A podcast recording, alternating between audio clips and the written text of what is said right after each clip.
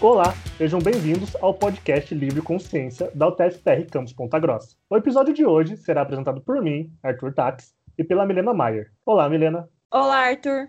E o convidado de hoje é o professor Matheus Postigo, que irá nos falar sobre o projeto Verme Compostagem, além de alguns projetos que ele tem desenvolvido na época de pandemia na UTF-PR. E para darmos início a essa conversa, professor, você poderia se apresentar aos nossos ouvintes? Muito boa noite a todos. Tur, Milena, obrigado pelo convite do projeto. É sempre um prazer participar dos projetos de extensão da UTFPR. Meu nome é Matheus Postigo, sou formado em Química pela Universidade de São Paulo, tenho mestrado em Ciências com ênfase em Física Biomolecular, é, pelo Instituto de Física de São Carlos, na USP também, doutorado em Química Analítica pela Química da USP, em São Carlos, e pela Embrapa Instrumentação, tenho um pós-doc na área de metabolômica de parasitas tropicais, ah, em parceria com a USP e a Universidade Leiden, na Holanda. Hoje eu sou professor de Química Analítica do Departamento de Engenharia Química da UTFPR em Ponta Grossa e trabalho basicamente com química básica hoje e além de alguns projetos de extensão.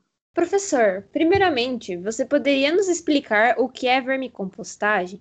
A vermicompostagem é uma das diversas formas de compostagem, e por compostagem a gente entende a produção de fertilizante orgânico a partir de uma matéria orgânica que seria, em princípio, nociva para o meio ambiente. Então, se você deixar alguma coisa apodrecer no meio ambiente, nós estamos falando de uma decomposição descontrolada, ela pode atrair insetos, ela pode atrair bactérias, pode causar mau cheiro, mas quando você promove a compostagem de uma forma controlada, você faz essa matéria orgânica se tornar um bom fertilizante e aí ela passa a ser benéfica para o meio ambiente, para as plantas, para a agricultura. Compostagem em si pode ser feita por vários organismos, pode ser feita por bactérias, então uma compostagem bacteriana, que é uma das mais simples que existe, e pode ser feita também por organismos maiores, pluricelulares, por exemplo, minhocas, que seria o caso da vermicompostagem, ou uh, o famoso piolho de cobra, que seria a gongocompostagem. Então, nada mais é do que usar esses organismos,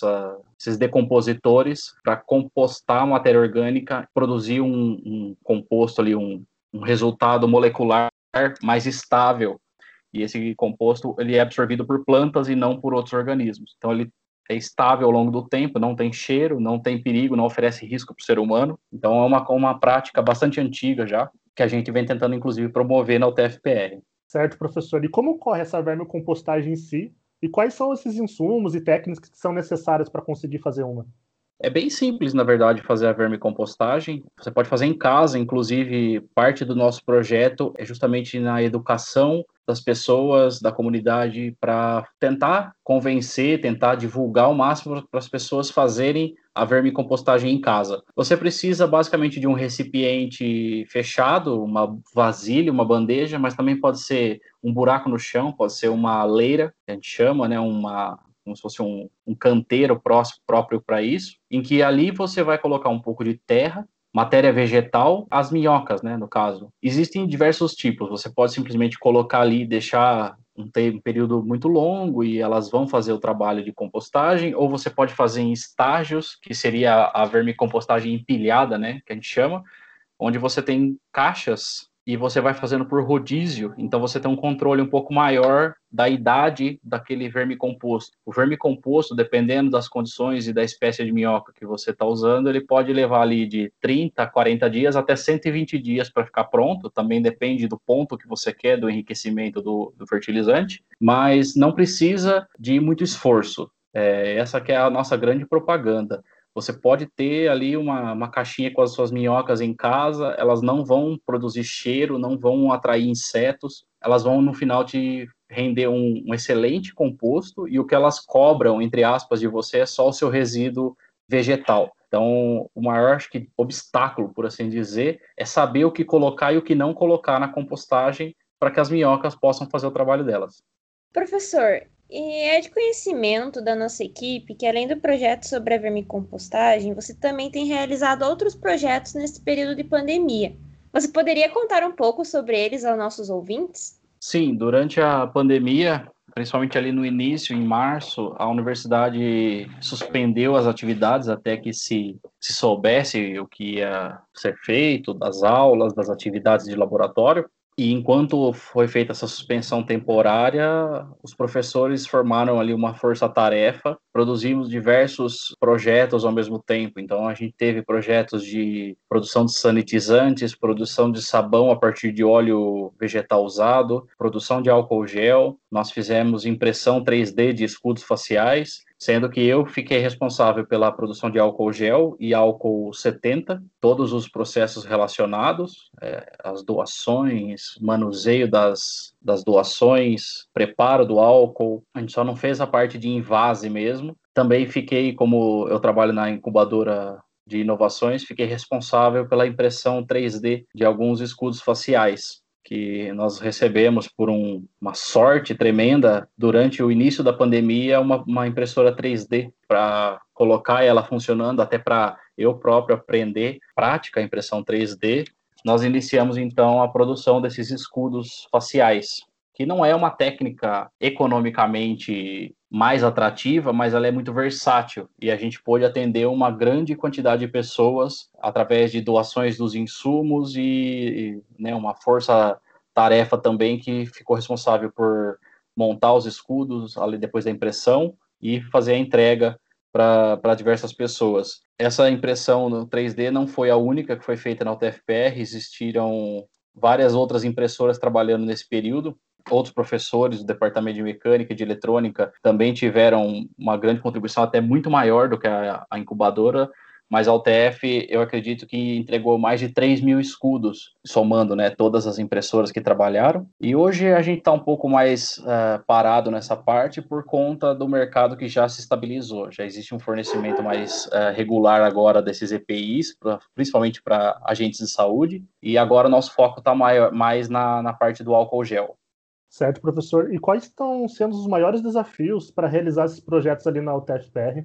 Olha, dá para separar ali durante a nossa cronologia os desafios. No início do, do da pandemia, o maior desafio foi uh, os insumos. A gente não tinha álcool em quantidade suficiente, a, campos para poder atender de uma forma extensiva a população, uh, mas um esforço conjunto ali da, das empresas júnior, dos professores, de outros alunos voluntários, da UTF em si, né, da, das diretorias da UTFPR, per, permitiu, inclusive, em colaboração com outros campi da UTFPR, que nós coletássemos doações de álcool, é, fizéssemos a destilação desse álcool para que ele se tornasse é, viável para uso humano, né, uso na pele, uso cosmético que a gente chama, depois, adequar os laboratórios, porque nós temos laboratórios de ensino na UTFPR e para a produção desses produtos a gente tem que seguir uma série de normas. Então, acho que o maior desafio no início foi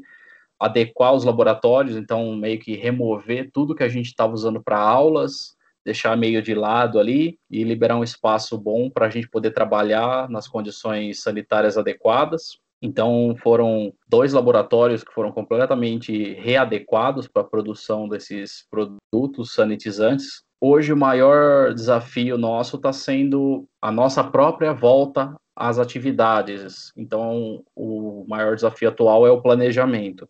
Nós temos sim ciência de que a gente precisa voltar em algum momento às atividades presenciais, por conta de algumas disciplinas que não tem como ser ofertadas remotamente, mas ao mesmo tempo pesar muito bem, já que a gente tem alunos de diversas partes do país. Com certeza, esses alunos há muito tempo sem se ver, tem uma interação grande quando eles retornarem. Então, hoje, o maior desafio é ponderar essa volta presencial para as atividades.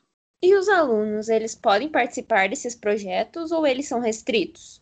Bom, no momento, as atividades presenciais na UTF estão bastante restritas para alunos frequentando o campus, alunos que realmente precisam fazer seus projetos ali, realizar os seus projetos, que não tem uma outra opção para isso. Então, por exemplo, no momento nós estamos sem alunos trabalhando nesses projetos de extensão da pandemia, mas não é por falta de interesse dos alunos, muito pelo contrário, nós temos uma lista anotada aqui com a gente de mais de 50 voluntários que nesse meio tempo já se ofereceram para atuar na produção do álcool gel, dos escudos faciais, de sabão, de desinfetante, detergente, além de outros projetos que já estão em andamento ali na UTFPR para o retorno seguro. É, mas infelizmente a gente no momento tem que dar uma segurada. Porém, como extensionista, é, eu nunca encorajo os alunos de, de participar. Então, para nenhum desses alunos eu disse simplesmente não. Eu disse, olha, no momento não podemos contar com a sua ajuda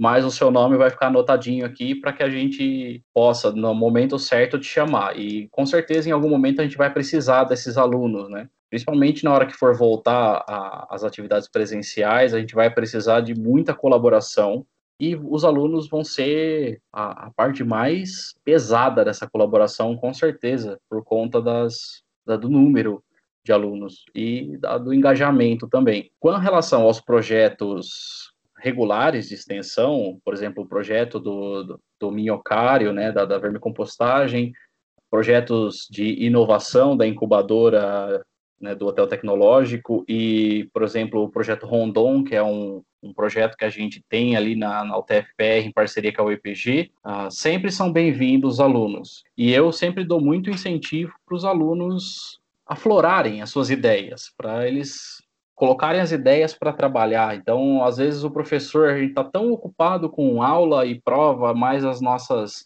tarefas burocráticas, tarefas institucionais, colegiado, que acaba que às vezes a gente não tem muita, muito tempo para dar atenção para nossas próprias ideias e simples, sinceramente chega uma hora que as ideias acabam esgotando. Mas os alunos nessa parte são excelentes, porque cabecinhas novas, né, estão sempre pensando e enxergando os problemas de uma outra forma e estão sempre vindo com ideias e que gostariam de colocar em prática. Então, quem tiver uma ideia e queira colocar em prática que seja do interesse social, que seja do interesse coletivo, já que a extensão é uma, uma, um dos braços da universidade, é muito bem-vindo, muito bem-vindo. É só procurar a gente em qualquer momento e a gente vai ouvir a ideia e se ela se ela for passível de ser feita dentro da UTFPR, a pessoa vai encontrar em algum lugar ou outro o, o, respaldo que ela precisa. Então todo mundo é bem-vindo nesse momento, principalmente nesse momento. Bom, chegamos ao final da nossa entrevista de hoje. Mais uma vez agradecemos ao professor Postigo pela participação e pela disponibilidade. Deixamos agora o espaço para suas considerações finais.